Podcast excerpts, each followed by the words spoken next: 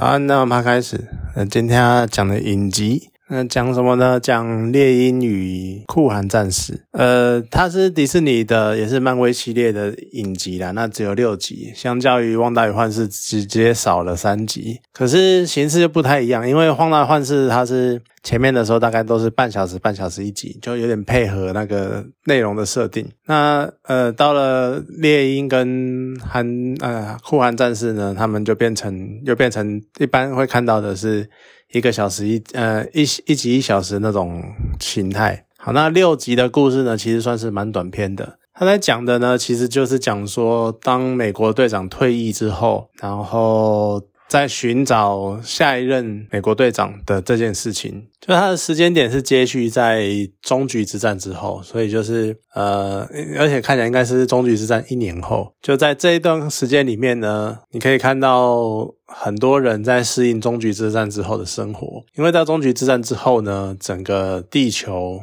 它因为萨诺斯的弹指事件一次少了，然后少了一半的人，然后这一半的人呢就上失去了五年的时间，那。至于对另外一半的人来说呢，这五年的生活还是会继续，所以呢，他们就很多的，其实你就可以想象，就很多现在的工作会出现空缺，然后所以会开始在这五年里面会找人来递补。好，所以说呢，他们在美，譬如说在美国，他们就吸收了一大批的移民，然后来他们国家，然后要去帮助美国复兴那种感觉。那当然，他们应该也可以拿，还应该是对那算是特别的签证之类的啦。结果呢，没想到五年结过去了，终局之战的时候，地球上这一半人又突然就回来了。那回来之后呢，就开始产生了很多很多问题，就是像我原本有的工作或原本。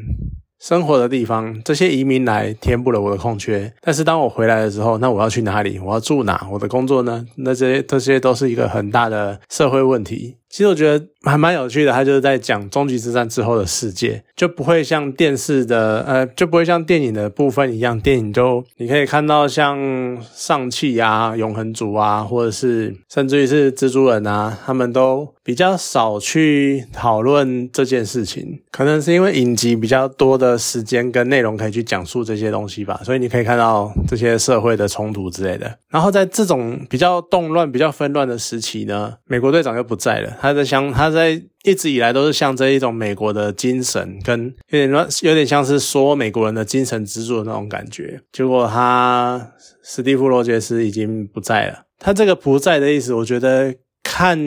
剧中的叙述好像是已经可能已经过时了。那当然看过的都知道，就是在终局之战之后，美国队长史蒂夫罗杰斯呢，他回到了过去，然后从过去开始又过了生活。所以在最后呢，有一个小小的、有一段小小的剧情描述，他变成一个可能九十岁、一百的老人，所以有可能在猎鹰的时候他已经过世了。好，那在这样的状况之下呢，其实，在终局之战的时候，美国队长把盾牌托付给猎鹰，他其实是想要让猎鹰去担任下一任的美国队长，但是猎鹰觉得他没有办法担当这个重任，所以他把盾牌还给了美国政府。然后美国政府呢，就又找了另外一个人来顶替美国队长的位置，然后就开引发了很多事情。其实我觉得整部《猎鹰》跟《韩酷寒战士》啊，它是一个在讲述有点类似老兵的那种心态，然后再加上一些，我觉得每个人都有每个人自己很，它是一个很迷惘的影集，每个人都有每个人自己的迷惘，像是猎鹰在迷惘，他到底要不要接美国队长这件事情。然后冬兵呢，也就是酷寒战士，我习惯叫冬兵啊。冬兵呢，他就会迷惘于他过去曾经被纳粹呃被红那个红骷髅被九头蛇控制，所以杀了很多人。那他。到底该怎么面对那些过去？他有点那种失落的感觉，再加上他最好的朋友又已经不见了，这样子。然后像新接任的美国队长，他也是很迷惘。他迷惘的是他够不够格，够不够资格去担任这个事情。然后里面出现的另外一个主要的反派，就也是一群后来的那那五年之间的移民者。然后呢，他们因为被移民，呃，应该说移民来之后。结果，这终极之战之后，这突然突然出现的世界一半的人开始侵蚀他们这五年来习惯的生活方式，那他们就觉得很不公平。凭什么这些人回来，然后所有的基金会、所有的组织都在协助那些人恢复他们的生活，而没有人去感受他们自己原有的生活？所以他们就，然后，所以他们的首脑呢又抢到了一批超级士兵血清，然后就变成了一小群的超级士兵。可他们也很迷惘，就是他们的未来在哪里，然后他们的方向应该怎么何去何从之类的。甚至于他们有了这个血清之后，应该做些什么，他们也是非常的迷惑这样子。那我觉得呢，其实某种程度上，我觉得可能是看一看，连观众都会觉得迷惘，就是到底在表达什么，到底想要干嘛？因为整个剧情其实你可以用一句话很快的就带过去，就是猎鹰最后成为了美国队长，结束。就它中间很多的过程啊，很多的什么都是那种有点你会呃不能说平板，可是你就会觉得说哦，它好像就只是发生了一个事件，而这个事件好像就只是要为了去推动猎鹰成为美国队长的感觉。可是其实我觉得仔细去想每个人的动机或者每个人所处在的状态跟心态，其实他还是有他。蛮可以看的地方，可是我觉得相较于旺达幻视来说，猎鹰跟寒酷寒战士就显得比较枯燥，比较没有没有感觉，因为就很普通的打斗影集。那再加上呢，它的特效，毕竟因为是电视的关系，然后我在猜，搞不好是旺达幻视。还没有意识到这件事情，因为荒岛幻汪达幻视的幻那个特效做的蛮好的，可是他们可能到了酷寒战士跟猎鹰，就算发现诶特效就算做成电视，那个应该也是很花钱的事情，所以你整个影集的特效你都会觉得非常的，不要说电影了，连汪达幻视的一半可能都不到，就整个感觉很粗糙那种背景啊，就很明显的是感觉很明显的绿幕的那种感觉。那其中我会觉得比较有趣的线啊。就是你要撇，我会撇掉撇掉酷寒战士的线，因为他其实我觉得他在电影里面就一直是这个样子，他从。美二再度出场之后的那个样都一直是那样，就是他是一个犯罪者，然后他做出了很多事情，可他迷惘于自己的过去，然后不知道到底该怎么自处这样子。然后即使他自由了，他还是受到过去的束缚那种感觉，所以他一直都是这个样子。那虽然说在影集的最后，感觉好像有点终于敞开心胸的感觉，可是对我来说，他就是一个虽然他是蛮让人。啊，就可能他很帅啊，可能他也是蛮悲情的，可是你就会觉得说他的线有点平淡，有点没有没有感觉。那那一群所谓的难民也是一样，就是他们真的你会感觉他们就是一群有着拿着枪的小孩那种感觉，他们有很强大的武器，但不知道该如何利用，然后就很迷惘，然后又很不能讲叛逆，就是很他们想要反抗。所谓的，就真的是一群小毛头那种感觉，他们想要反抗社会对他们的迫害跟他们的压力，但是他们又不知道要从何施力的那种很不知所措的感觉，然后他们就觉得不断的反反抗，不断的抗争，不断不断的制造问题，好像就是他们反抗的方式，就你真的会觉得一种就是一群小屁孩的感觉。那结果说到底呢，整部影集我比较有。我觉得比较有趣的都还是集中在美国队长这件事情上，就是新任的美国队长跟猎鹰接美国队长这件事情上。其实美国队长是我觉得算是漫威宇宙电影宇宙开始以来我最喜欢的角色。好了，这个想法跟这个喜欢的原因可能非常的，可能觉得有人会觉得说幼稚天真，就像他在电影里面展现出来那样子，他就是一直都。美国队长一直都很正向、很光明，然后很相信人性那种感觉，就是很纯真、很天真的那种样子。可是我就是喜欢那个样子，而且很多人会觉得说第一集没有那么好看，可我觉得第一集超棒，就是他完全塑造，他真的是完全塑造出美国队长该有的，呃，不能讲该有，就是美国队长这个。角色，他的象征，他的意义，然后还有一切人格特质什么，其实我觉得他塑造的非常的好，所以我很喜欢美国队长这个角色。所以在当一看到影集拍了一个新任的美国队长出来的时候，我第一个念头就是你哪位？就你哪来的葱？你根本算不上什么咖那种感觉。那我相信在。影集里面其实也有表现出来这种感觉，就是他会有一种一开始民众会相信说，哎哦，那美国队长有人接任的，那美国好像还有一个人可以带头领导那种感觉。可是渐渐的呢，这个队长他也开始觉得说，他知道在内心深处他知道他比不上史蒂夫罗杰斯，他没有这么的好，所以他也非常的犹豫，甚至于他的力量。美国队长是一个打过超级士兵血清的人，所以他其实他有很强、非常强大的身体能力。但是新的美国队长他没有任何的超能力，他就只是不断的靠体能锻炼而已，所以当然体能会差一截，甚至于当他可能在一些时候被超级士兵近乎打趴或者什么的那种那种那种样子，所以他一直很对自己的存在跟定位感到非常的迷惘，然后很怀疑自己，所以我觉得他这是也蛮有趣的。那当然到了最后，他也因为某些因素，像他们都有讲嘛，其实一开始。美国队长的时候就有讲，超级士兵血清，它会强化你的身体之外，它也会强化你的心理。但是呢，它会让好人变得更好，坏人变得更坏。所以他也是很迷惘，说那我到底够不够好？我到底可不可以打血清那种感觉？那当然到最后呢，他证明了，即使他过去参加军队的时候做过一些连他怀疑任务的事情。但是他的本意，他的本质还是很向往美国的精神，然后还是很愿意捍卫家园、捍卫国家，所以他还是在最后变成了好所谓的美国特务，就可能以后会在暗中行动，就有一点点，我觉得可能有一点点像反英雄的感觉，就他行行为处事。不一定这么正派，但是他本质上还是在帮美国做事做事。只是这样的角色呢，就会变成说，如果你今天政府是站在好的方面，哦，那你就会是好的。但是如果你真今天政府想要为恶，或者是做什么坏事，你的行为可能就是会跟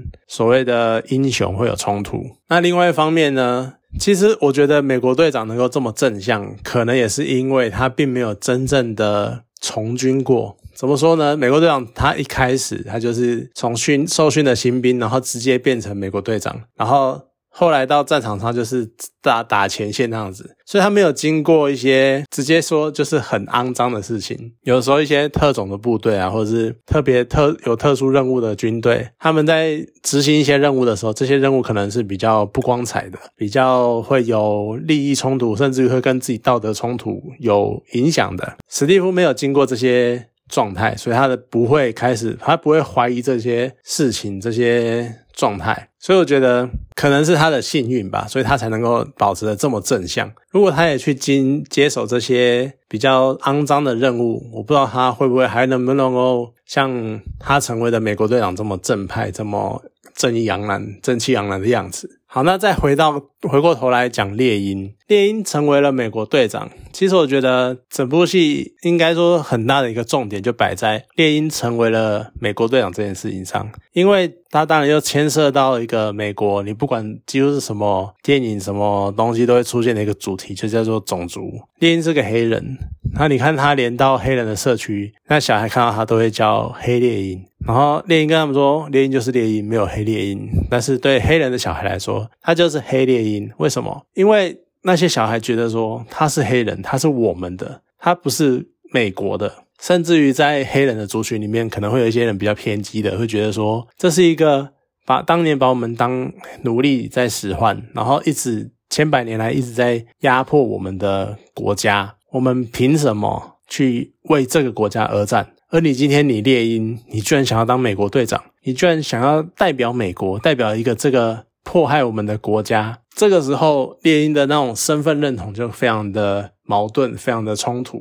就它代表一个曾经它身为一个被压迫的种族，但是它代表一个压迫它压迫者，成为他们的精神象征，这是一个很冲突的状态。所以我觉得这也是。猎鹰跟就这个影集比较可看的地方，就是你可以感受到那种冲突的样子。只是呢，又不得不说，他在这一点上面表现的有一点薄弱。像是你可能在前三集，你都看不太出来，就是猎鹰到底在犹豫什么，就你只会觉得说他是不是在觉得他就。你看起来就只会觉得说他就是只是觉得，呃，这个任务太重，这责任太重，他肯承担不起那种感觉。可是你没有去意识到更深的一层，他身为黑人所应该所有的考量。有可能也是因为我们不是美国人，我们甚至我们不是是美国黑人，我们不了解他们的种族问题到底有多严重，所以我们看不出来他心中的犹豫。那直到另外一个黑人当年曾经打过超级士兵血清的人出来，然后跟他讲了这件事情，你才能够了解到猎鹰真正的心中真正的犹豫跟顾虑是什么。可是我就会觉得说有点太慢了。就已经观众已经可能已经开始被带带带偏了，然后就是已经不知道你要干嘛，然后你这时候突然冒出这一句来，可是已经有太多的支线了，所以观众就会有点无所适从。那到底呃现在状况到底是怎样？到底会发生什么事情？那我们该整个剧情该往哪里走？所以我刚刚讲的突然中的迷惘就是这这个地方。那当然，总之最后他猎鹰还是当上了当上了美国队长嘛。那只是你就会觉得有点像是，好像最后还是要走向一种族群融合啊，然后大家放弃过往的成见啊，然后就是还是要大家还是很光明的。我们只是单纯为了国家，呃，为了美国这个族群大熔炉，然后一起在奋战那种感觉。然后你就会觉得说。就到最后还是走这种很正向、很光明的结局，就你会觉得不意外。但是你的过程，你又有点没有那种理会的那种感觉，就又有一点都给你讲就好那种样子。所以我觉得整体来说，它算是一个比较平淡的。如果它再加上猎鹰跟酷玩战士本来就是比较二线角角色。好，虽然说，呃，好了，如果要我归类的话，在复仇者联盟里面，当然钢铁人、美国队长算是第一线。虽然我知道我这边就不是用那个什么知名度或者以前过往的热热门程度了，我只是在讲整个宇宙的重要地位这样子，至少以电影出凸显出来的样子。你看，像。钢铁人、美国队长他们是一线，可能我觉得红女巫或幻视算是二线。你到猎鹰跟酷寒，他们可能已经到三线去了，就是他们就没有真的很强的特殊能力。甚至于，我觉得整个超级士兵血清在影集里面有一种被严重弱化的感觉，像是没有打血清的新美国队长，好像也可以跟超级士兵一拼上下。那猎鹰呢？他其实大部分还是靠。他身上的装备，可是光体光看他的肉搏战程度，他还是可以跟超级士兵再来回个两来个几回合，甚至他可以打败。你就会觉得说，超级士兵血清好像被弱化蛮多的那种感觉。所以，如果你要用这种角度去看的话，你就会觉得说，这个影集有一点没有那么精彩。毕竟它是一个。超级英雄为主的，你可能会想要看比较爽一点或什么，但是他这一部变成在比较探讨这些人他们心中的想法跟他们心中的那种状态、心理状态、心理素质层面的是问题，所以就会显得有点武戏不够精彩，那文戏呢又好像只有戳没有烧烧不到痒处那种感觉，所以整体而言就没有那么好，我给他评价没有那么高，所以算是有那么一点点失望了。